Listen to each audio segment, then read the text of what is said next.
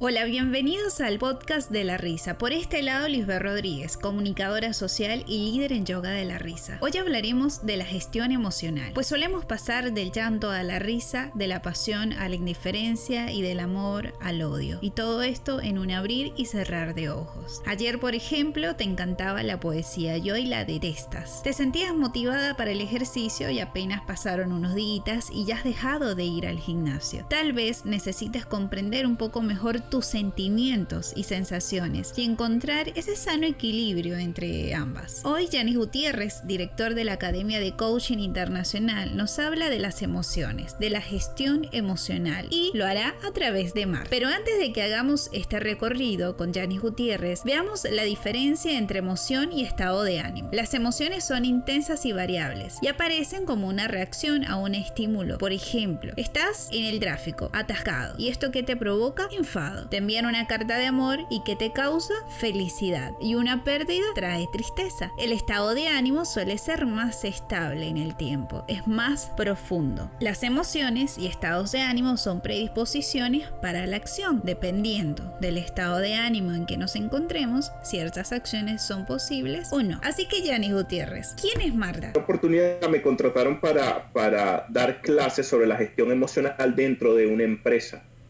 Y eh, esto era en un diplomado y aquí lo complejo era cómo enamorar a los estudiantes del tema de la gestión emocional.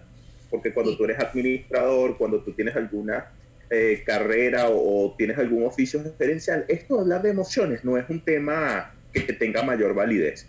Entonces, eh, revisé todas las teorías, revisé todos los planteamientos. En alguna oportunidad escuché a alguien hablar de Marta y que Marta era la manera de hablar de las emociones y a partir de ahí diseñé todo, todo el programa, la clase alrededor de eso. Pero para mí era simplemente un experimento. Lo que me sorprendió fue que en la clase siguiente un estudiante llegó y me dijo, profesor, mi Marta está fuera de control.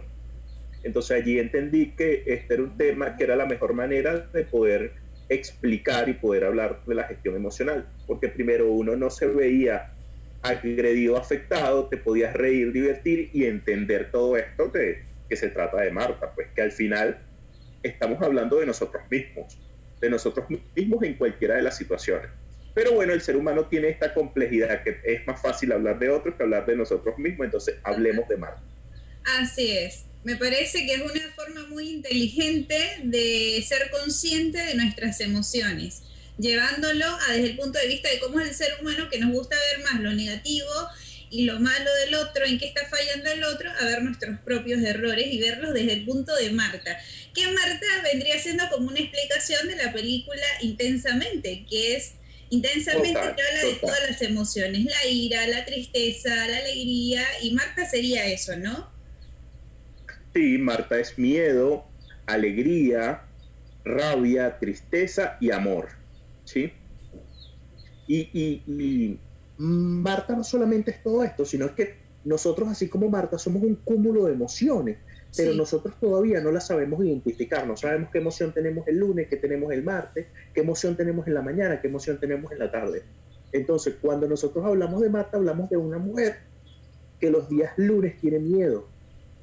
Tiene miedo al cambio, miedo a la transformación, miedo a que la vida siga igual, miedo a no lograr lo que ella quiere, miedo a que la atropelle un carro, miedo a levantarse, miedo a equivocarse, pero tiene miedo, ¿sí? Eh, un miedo que la paraliza, un miedo que le genera frío en el cuerpo, un miedo que la pone cabizbajo, pero tiene miedo. Y, al final, ¿cuántos de nosotros hemos tenido miedo y lo que queremos es pasar desapercibido, que nadie nos vea, que nadie nos mire? Entonces, hablar de Marta y, y hablar de Marta los días lunes o hablar de Marta con esa N de miedo, tiene que ver con cómo lo estamos sintiendo, cómo lo estamos experimentando, porque esta es Marta, así lo vive Marta, pero cómo lo vives tú. ¿Y cómo me hago consciente de ese miedo, Yanni? ¿Cómo me hago consciente de ese miedo? Porque yo puedo decir, bueno, tengo miedo, tengo miedo a salir porque si salgo me van a secuestrar. O tengo miedo de que me vayan a matar o me vayan a robar ya un miedo más externo, ¿no? Hay otros miedos más internos, bueno, puede que me quede sin trabajo, este, puede que entonces si me quedo sin trabajo no tengo cómo pagar el alquiler, no tengo cómo comer. Eh, ¿Cómo hago eh, para gestionar ese tipo de emociones? Porque yo me puedo hacer consciente, pero sigo con ese sustito, ese miedo de, ¿Cómo hago para gestionarlo? El primer paso es verbalizarlo. El primer paso es verbalizar que tienes miedo.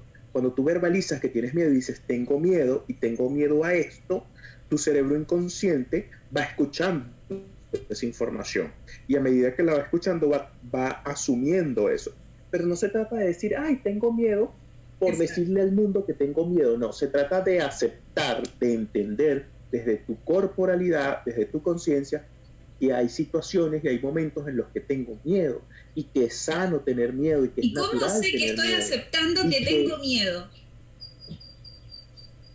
Porque ya no te preocupa eh, decirlo, ya no te preocupa tenerlo, simplemente sabes que tiene miedo y te lo estás disfrutando y esto me da miedo. Ay, mira, me dio miedo, mira cómo se me pone la piel, me dio miedo, mira, me dio frío me dio miedo, mira, mira cómo me pongo, mira cómo me encorvo cuando tengo miedo. Entonces estás comenzando a tomar conciencia. No es solamente un tema de decirlo, ay, sí, mira, me da miedo. No, es comenzar a observar tu cuerpo y comenzar a reconocer que esta situación me genera miedo. En este momento tengo miedo. Exactamente. Es allí a ser consciente de la comunicación no verbal de tu cuerpo, porque bueno, la comunicación no verbal de tu cuerpo emite mucho más mensajes que la comunicación eh, cuando conversas con alguien. Así que hay que estar muy consciente entonces de, de lenguaje corporal. Y aquí veamos esto, en la comunicación, el 66% de la comunicación es corporal. Entonces, si yo no escucho, si yo no observo mi corporalidad, yo puedo tener muchas fallas en mi proceso de comunicación. El otro 28% corresponde al tono de voz. Entonces, cuando hay una modificación en mi corporalidad, cuando hay una modificación en mi tono de voz, obviamente hay una emoción que detonó, hay una experiencia que detonó una emoción y hay una emoción que se queda anclada y la voy a conocer como un estado emocional. Y ese es el estado emocional del miedo. Cuando yo lo reconozco y lo acepto, yo puedo entender qué le pasa a mi cuerpo porque lo observo, puedo entender qué le pasa a mi voz porque la escucho y cuando junto todo ese complemento me doy cuenta que hasta mis palabras, que representan solamente el 17% de la comunicación, puedo observar que también se modifican. ¿Sí? Y es allí cuando aparecen estos pensamientos de, eh, cuando tienes miedo, tu tipo de pensamientos también se modifican y están todos asociados a las cosas que no puedes lograr, a las cosas que te pueden pasar, a los recuerdos negativos de situaciones y momentos que tiene tu eh, hemisferio eh, eh, tenemos el hemisferio derecho que es el, creativo y el hemisferio izquierdo que es no, donde se hace el cálculo, los razonamientos. Esa parte de nuestro cerebro que hace cálculo, razonamiento, que almacena memorias, es allí donde están todas las memorias de las situaciones negativas que pudieron haber ocurrido en carne propia o en experiencia de otros. Y él, cuando tienes miedo, activa ese proceso de mostrarte toda esa información, de manera que hasta tus pensamientos cambian cuando tienes miedo. Exactamente. Por eso cuando uno tiene mucho miedo, se recomienda beber un vaso de agua porque es como que justamente le estás enviando el mensaje al cerebro de que no hay un peligro, porque si estás en peligro no puedes tomar agua. Y el cerebro a veces como que hay que calmarlo con ciertas cositas, algo tan simple como beber agua, como respirar, como hacerse consciente de tu lenguaje corporal, que era lo que estabas hablando, te va a ayudar a, bajar un poco más ese miedo que tienes en ese momento. Bueno, entonces fíjate, ese es Marta, hablemos, ese es Marta los lunes, pero ¿qué pasa con Marta los martes? Marta los martes eh, está alegre, Marta los martes te abraza, eh, te habla con cariño, a todo el mundo. saluda a todo el mundo, te invita de paseo, quiere que compartan una taza de té, te habla sobre sus situaciones. Entonces, eh, ese es un estado emocional que nosotros lo tenemos permitido socialmente. Socialmente está permitido que tú estés alegre. Entonces, Marta los martes es la mejor anfitriona. Marta los martes es eh, una bonita oportunidad, una oportunidad para conectarte, para conocer, para emprender, para iniciar proyectos. Los martes es capaz de cualquier cosa. Entonces, ¿cuántas veces nosotros nos hemos sentido así? Cualquier día de la semana, pero ¿cuántas veces nosotros nos hemos sentido como Marta? Los martes.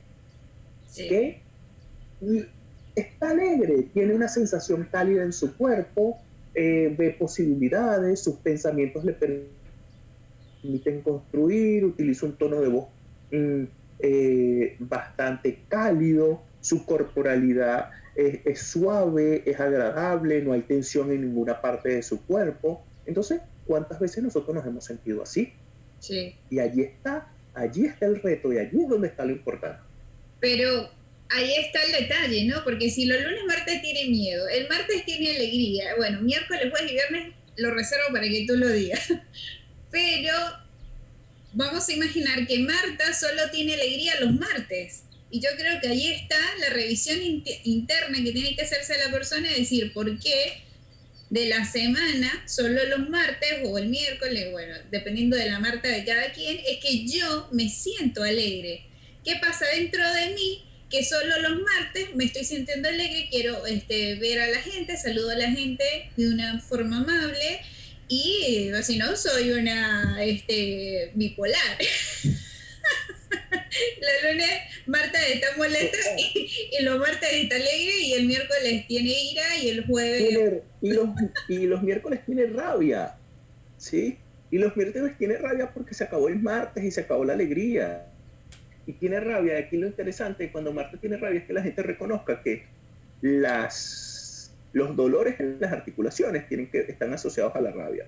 Eh, el calor excesivo y la sudoración permanente tiene que ver con la rabia este, se afecta el hígado, se afecta el corazón, se afectan los riñones, se, afecta, se afectan todos los órganos, hasta nuestro rostro cambia cuando tenemos rabia. Cuando tenemos rabia acabamos con el mundo. Cuando tenemos rabia mm, herimos a la gente. Entonces, imagínate, el miércoles, el miércoles tú no te quieres conseguir a Marta, pero ¿cuántas veces nosotros hemos sido Marta los miércoles? Y, y lo interesante aquí es qué nos sucede, qué fue lo que nos detonó esa emoción ¿Y qué fue lo que hizo que ese estado emocional se apoderara de nosotros y se quedara en el tiempo? ¿sí? Y allí es donde está el reto. Y una vez más, porque no se trata de Marta, o sea, no es solamente Marta, eres tú que eres Marta, soy yo que soy Marta. ¿Qué pasa con nosotros los miércoles o qué pasa con nosotros cuando el estado emocional es de rabia, es de molestia? ¿Qué no los detonó? ¿Qué nos generó esa situación? Entonces, Yanni, para yo darme cuenta de qué es la situación que está detonando en Marta de ira y Marta de tristeza, lo que tengo que hacer es, primero, hacerme consciente de qué está generando esta, estas emociones. Y que eso lo hago que un día en mi casa y me pongo, ajá, ¿quién, ¿por qué los martes estoy con ira? ¿Por qué los martes estoy con ira? Ah, más o menos así. Y entonces empiezo, bueno, porque me molesta que mi compañera de trabajo este, tal y tal cosa. Porque no, la no, que, no, no, no, no, nada que ver. Aquí lo primero que tienes que saber es que lo que sea que te esté pasando y que esté sucediendo, nosotros en el día vivimos algunas experiencias. Esas experiencias hay elementos externos y elementos internos. La experiencia no la puedes controlar. Okay la emoción que genera la experiencia no la puedes controlar. La emoción es instantánea, ella viene y se va. Lo que no es instantáneo es el estado de ánimo. Y la única responsable del estado de ánimo eres tú. Estos estados de ánimo no dependen de que el otro me dijo, que el otro hizo, no. Son netamente tu responsabilidad. Cuando nosotros somos responsables, somos capaces de cambiar el tipo de sensaciones y el tipo de emoción que nos acompaña durante nuestro día. Entonces, la manera de yo... El ánimo es algo externo y la emoción es interna. Para dejar claro esto acá. No, la emoción no la puedes controlar. La emoción aparece. Ok. ¿Sí? El estado de ánimo sí lo puedes controlar. Y aquí es donde es el entrenamiento, aquí es donde yo invito a toda la gente a que haga coaching, aquí es donde yo invito a la gente a que comience a explorarse y a conocerse. Porque cuando yo reconozco que tal situación me detona una emoción de rabia, y ya también entiendo cuándo esa rabia se me convierte en un estado de ánimo. Y es que yo no sé gestionar mis emociones. Cuando yo aprendo a gestionar las emociones, yo sé que me acabo de dar rabia y un ejercicio interesantísimo. Te acabo de dar rabia, te acabas de tomar conciencia que tienes rabia respira profundo corrige tu postura, alza tu mirada al cielo y abre tus brazos a nuevas experiencias. Pero cuando te digo abre tus brazos a nuevas experiencias, intentes pegar las manos en la espalda, es abrir el pecho completo y exponerte al mundo. ¿Por qué? O sea, ¿para qué vas a hacer esto? ¿Qué utilidad tiene? Enviarle a tu cerebro una información distinta que dice, acabas de pasar por una situación y necesitas salir de ella. No permitas que esa situación te, enganche. Pero aquí también tiene que ver un poco el entrenamiento emocional, pero tiene que ver con cómo nosotros trabajamos nuestro cerebro. Y es que nosotros tenemos que entender que nuestro cerebro tiene un lóbulo eh, creativo, un lóbulo conservador, racional, donde se hacen cálculos matemáticos, el otro donde imagina posibilidades y tenemos una amígdala. Tenemos el cerebro reptil, donde está la anidación, eh, los procesos, em, la capacidad de, relacionar los hábitos y tenemos una amígdala que es la que garantiza nuestra existencia. Si nosotros tenemos nuestro cerebro bien entrenado, cuando, nos, cuando acontece una situación, una experiencia nos detona una emoción y nos engatilla o se queda apalancada porque me agarré de la rabia, y me quedé con la rabia todo el día, mi cerebro, eh, de, el lóbulo de mi cerebro encargado del razonamiento, de, de, la información sobre eh, situaciones que me pasaron, sobre experiencias, él, empieza a mostrarte esa información y a decirte, te va a volver a pasar esto, mira lo que te está pasando, ya te pasó una vez, se está repitiendo, Mientras que tu cerebro creativo te dice, ay, déjalo pasar, intenta algo nuevo, qué tanto. Pero cuando tú no tienes entrenado tu cerebro a tomar control, el cerebro lógico, el cerebro matemático, donde está la, el, raciocinio, porque él es el que tiene la razón. Este cerebro creativo o este hemisferio creativo es un comeflor. Entonces, este cerebro sí pone porque él es el que tiene la razón y tiene argumentos. El comiflor lo que tiene es imaginación. Ahí entra el cerebro reptil y te dice esto está afectando nuestros procesos de, de vida y de comunicación. Podemos comer, podemos tener sexo, podemos hacer que... Sí, él se, él se mantiene tranquilo. Pero la amígdala que dice pelea por tu vida o huye, te secuestra. ¿Qué quiero decir con que te secuestra? Se agarra la emoción y dice, esto no nos puede volver a suceder o esto nos está sucediendo otra vez y se agarra de la emoción. Entonces allí es cuando encontramos personas que están muy molestas desde hace meses, muy molestas desde hace años, porque están secuestrados por las amígdalas. Si nosotros tenemos un entrenamiento mental y nosotros oxigenamos nuestro cerebro bien, es decir, hacemos ejercicio, comemos saludablemente, leemos libros, vemos películas, disfrutamos de la vida, sonreímos, nosotros tenemos esa capacidad de salir de un estado emocional al otro con rapidez, con velocidad. Y no se trata de que esté mal que tú, sepas salir de una emoción. No, lo que está mal es que no lo intentes. Lo que está mal es que sepas que tienes seis meses molesto, que tengas seis meses triste y tú no intentes salir de esa emoción. Eso es lo que está mal. ¿Sí? Así es, bueno, es aprender a gestionar las emociones y, y cuando hablas de la corporalidad, y de la emoción es justamente aprovecharla para cambiarla. Si tengo una emoción negativa, bueno, uso mi corporalidad, como hablaste, a expandir los brazos para cambiar mi lenguaje corporal. Inmediatamente le voy a enviar un mensaje a mi cerebro de que todo está bien y voy a transformar la situación que está sucediendo en ese momento. Pero es una decisión interna. Es una decisión tuya, netamente personal. Pero a la gente le cuesta, ya en general cuesta, a veces uno puede estar metido en una situación de tristeza, de preocupación, de ira, y sale, y a veces sale Marta y sale 10 minutos, 10 minutos del miércoles, por ejemplo, ni siquiera salió Marta todo el miércoles, no salió 10 minutos del miércoles. Y es como que te cuesta, es como que, como que te acostumbras, me parece que hay un poco de acostumbramiento a entrar en ese, en ese mundo de Marta de, de la tristeza y de la rabia y de la preocupación, porque te gusta, porque, o no sé si es que no te gusta, pero no, no consigues las herramientas para salir. Y no, no sé si más o menos me entiendes lo que te estoy diciendo, pero Por a personas Ahí es cuando... cuesta salir de, de esta situación de ira y de preocupación, porque a veces suena muy bonito, bueno, sí, hay que trabajar el cerebro, hay que respirar, hay gente que no se puede sentar y respirar porque es sumamente ansiosa, este, ah, tienes que cambiar el lenguaje corporal de tu cuerpo, hay gente que no quiere cambiar el lenguaje corporal de su cuerpo y lo hace, lo hace así, no lo hace con conciencia y hacerlo así este, instantáneamente no es que de una vez vas a cambiarlo, creo que hay que hacerlo consciente también. Fíjate algo, eh,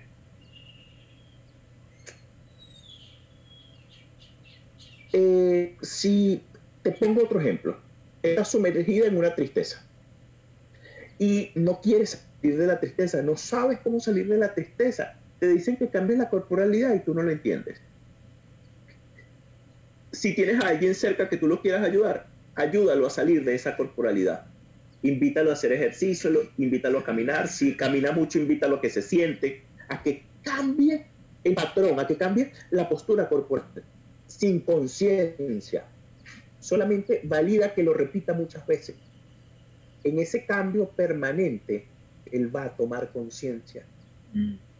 Él no se va a dar cuenta cuándo, cuándo, cómo pasó, pero él va a tomar conciencia de lo importante que es cambiar la corporalidad y cuando él cambia la corporalidad, automáticamente sale de la emoción.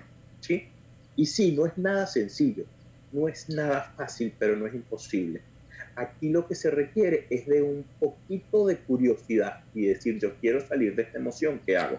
Si no saben cómo, que me llamen, que yo los acompaño en ese proceso de que abandonen cada una de esas emociones y que las aprendan a gestionar de manera que sea mucho más sencilla nuestro transitar por la vida, que ya tiene suficientes complicaciones como para que nosotros decidamos complicarla un poco más.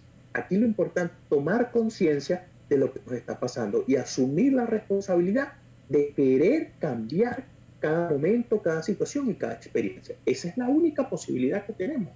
Y hacia allá que tenemos que avanzar todos los seres humanos, entendiendo que estos procesos de terapias alternativas, de coaching, de risoterapia de todas estas cosas que se puedan hacer, tiene que ver con cultivar el ser. Porque a nosotros no nos enseñaron a cultivar el ser, a nosotros nos prepararon para ser empleados de empresa. No nos prepararon ni siquiera para ser padres, para ser hermanos, para ser hijos. No, no nos prepararon para nada de eso. Entonces, la psicología moderna y las terapias alternativas están allí para que nosotros cultivemos nuestro ser y hagamos de este transitar por la vida un transitar más suave. Totalmente de acuerdo, Janis. Eh, nos enseñaron a invertir en cosas materiales, en cosas externas, no mucho en lo interno. Y a veces no valoramos mucho de repente hacer diferentes talleres de terapias alternativas porque yo creo que cada mundo es diferente y a cada quien le funciona, bueno, lo que mejor le funciona a su cerebro. Este, como hay gente que le puede funcionar la risoterapia, hay gente que le puede funcionar el yoga y hay otros que le funciona, eh, bueno, no sé, la constelación familiar y pare de contar. Cada técnica es válida, cada técnica sirve y porque todo depende de la persona. Yo quiero aprender, yo estoy aquí, estoy dispuesta, bueno, a, a seguir en mi camino para dejar esta Marta que no me gusta para nada porque me está estancando. La Marta, no, no, no, no, esta Marta no me sirve. Claro, y fíjate algo, fíjate Entonces, aquí hablemos de, por ejemplo, qué pasa los días jueves, que los jueves está triste. Y eh, aquí es importante observar algo de la tristeza. La tristeza es un frío en el cuerpo que te resta movilidad, que si llega a los órganos sexuales, te desaparece el deseo sexual, que si llega al corazón, ya entras en una depresión, ya allí no te quieres bañar y solamente estás en posición fetal. Y si sube a la cabeza ese frío, ya entramos en, una etapa de, de, patologías que necesitan ser atendidas por un psiquiatra. Entonces, fíjate que lo importante es saber qué tan grande es tu tristeza para establecer en qué instante te puede atender un coach, para establecer en qué instante te atiende el psicólogo y cuándo ya es un tema clínico donde necesitas la atención de un psiquiatra. Eh, nosotros venimos de familias que están tristes. Las personas que han ido de Venezuela están tristes, tienen niveles de tristeza en sí mismos. Aquí lo importante es saber que esa tristeza es válida, que no la disfraces de ninguna otra emoción y que entiendas que si necesitas estar triste, ponte triste 24 horas, lánzate al suelo, no te bañes, eh, disfruta esa tristeza por 24 horas, porque cuando el sol caiga, tú tienes que haber disfrutado la tristeza, porque al siguiente día, cuando el sol nazca y brille otra vez, tú tienes una única obligación, y es estar listo para enfrentar el mundo con alegría y la mejor disposición. Porque tienes que ser como el sol, que todas las, no, todos los días cae todos los días se levanta listo para brindar. ¿sí? Los, los viernes para Marta es el día de la semana porque es el viernes de tu cuerpo lo sabe. Es el día del amor. Es el día de estar enamorado y suspirando. Cuando estamos enamorados, suspiramos. Suspiramos por cualquier cosa. Suspiramos porque la vida es bella, suspiramos por, porque estamos enamorados, suspiramos porque qué rica la comida. Y lo bonito de, los días viernes o lo bonito de, esta emoción del amor y de este estado de ánimo que tiene que ver con el amor es que somos capaces de cualquier cosa, capaces de lograr lo que sea, capaces de invertir el tiempo, capaces de ver posibilidades, capaces de cualquier cosa. Eh, hay familias donde estar enamorado y donde experimentar el amor no es una posibilidad. Hay familias que no conocen lo que es el amor.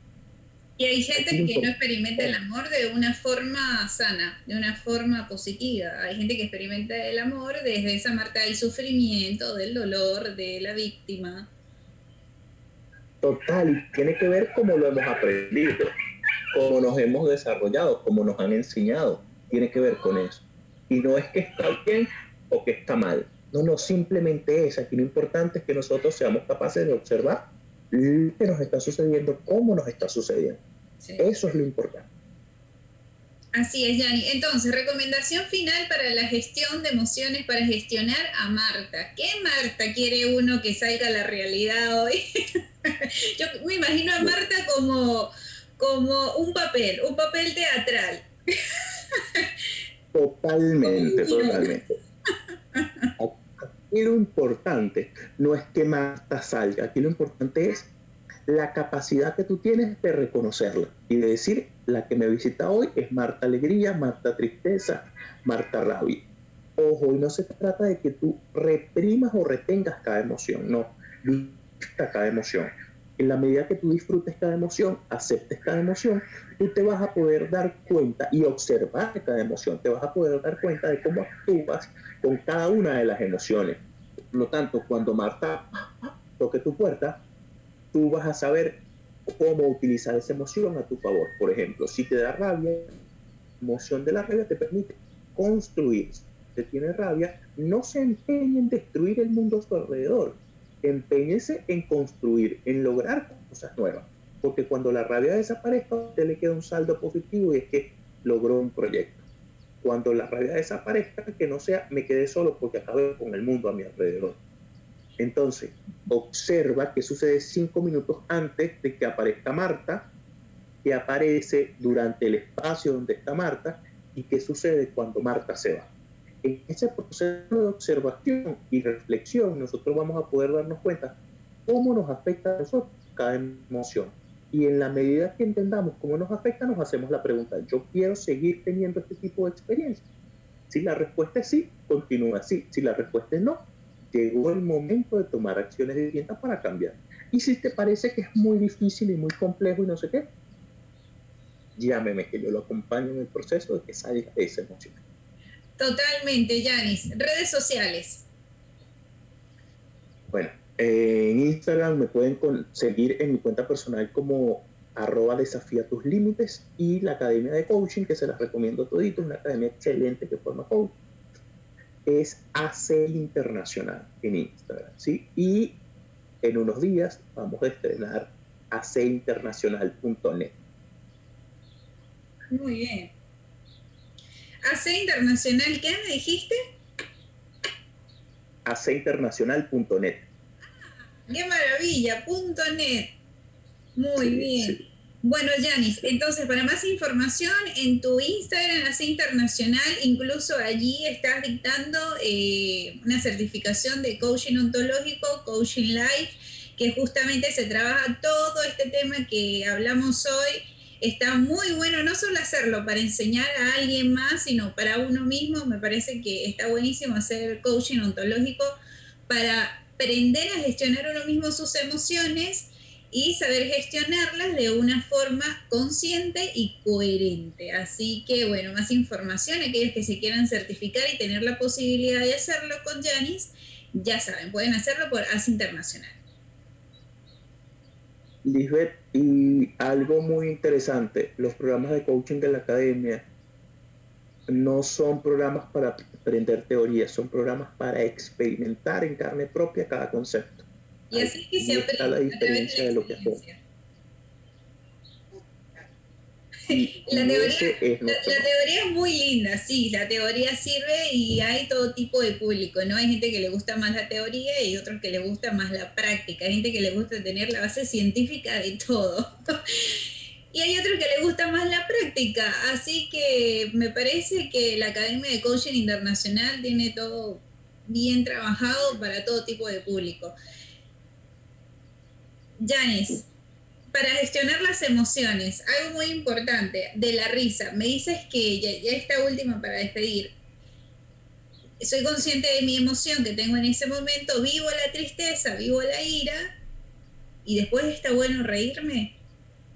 O de una vez yo, o si instantáneamente yo ya tengo un nivel de conciencia tan elevado que digo, ya me voy a poner triste, y ya antes de saber que va a venir la Marta, la Marta triste, es como que voy a empezar a reírme y empiezo, no sé, a ver una película que me anime, eh, hablar con una amiga y reírme, como para alejar a esa Marta de la ira o a esa Marta de la tristeza. ¿Está buena esa técnica? ¿Está bueno hacerla? No se trata de alejarla, deja que llegue, dale la bienvenida, sírvele una taza de café, conversa con ella. Cuando ya hayas entendido por qué te visitó, entonces dile, Marta, gracias por venir, es hora de que te retires y comienza a reír. ¿sí? Pero debes, debes abrazar la emoción. No, no es evitarla, no es botarla, no es suprimirla, no. Es decirle, ven, tomémonos una taza de café. Cuéntame qué es lo que te pasa porque tú me estás visitando y cuando tú logres entender a qué se debe esa tristeza, entonces estás lista para decirle, bueno, Marta, me va a llegar visita, es necesario que te retires de mi casa, porque en esta casa no hay tristeza, aquí lo que hay es risa para rato y te conectas con la alegría automáticamente. ¿sí? Y eso te puede pasar en el día cada cinco minutos, eso no está mal. nuestra vida es un, una montaña rusa de emociones, disfrútatela y vívela así, no, no, no le pongas parámetros a Marta, déjala que venga, pero eso sí, dile cuándo se tiene que ir. Que no sea ella la que decida. Decide tú cuándo se tiene que ir. Y obviamente la risa siempre te va. No, Marta. Exacto. Y la risa siempre te va a conectar con la alegría. Entonces, si tú la que quieres que te visites es Marta, la, la de los martes, entonces dele la bienvenida y inicie